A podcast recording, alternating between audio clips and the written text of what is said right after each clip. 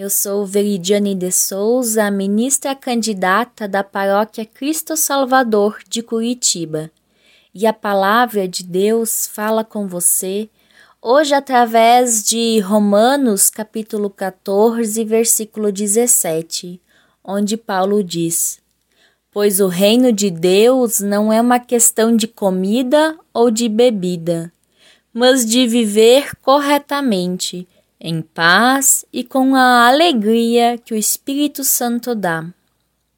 Nós compreendemos que Paulo nos mostra da nossa necessidade de não interpretarmos de forma incorreta a nossa liberdade cristã.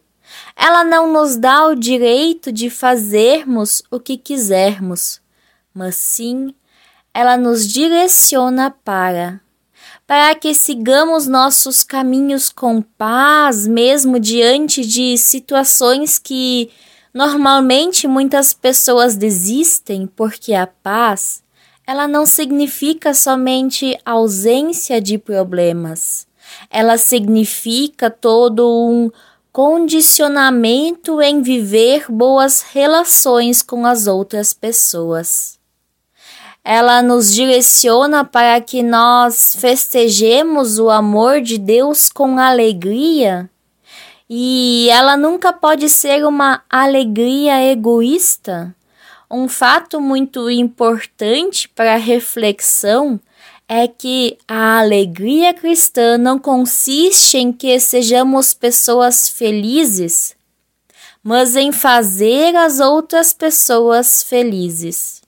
Não é diante de ofensas, julgamentos, agressividade para com as outras pessoas que nós encontramos a alegria cristã do amor de Deus. É sendo pessoas assim, somente encontraremos tristeza no final.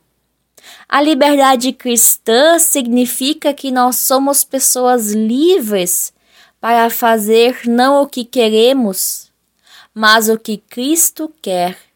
Nós somos pessoas livres não para tratar as outras pessoas e viver como a nossa natureza humana egoísta deseja, mas sim com a mesma atitude de amor que Jesus mostrou por nós. Como você, irmão e irmã de fé, tem vivenciado a sua liberdade cristã? Pensemos sobre nossas atitudes do dia a dia e intercedemos a Deus para que Ele nos conduza no caminho para a compreensão da verdadeira liberdade cristã. Amém. Oremos. Que a tua luz, Senhor, vença na terra, que o poder das trevas pereça e se apague a discórdia e que nós, os povos e tronos, unidos como irmãos e irmãs, voltemos a morar na casa de nosso grande Pai. Amém.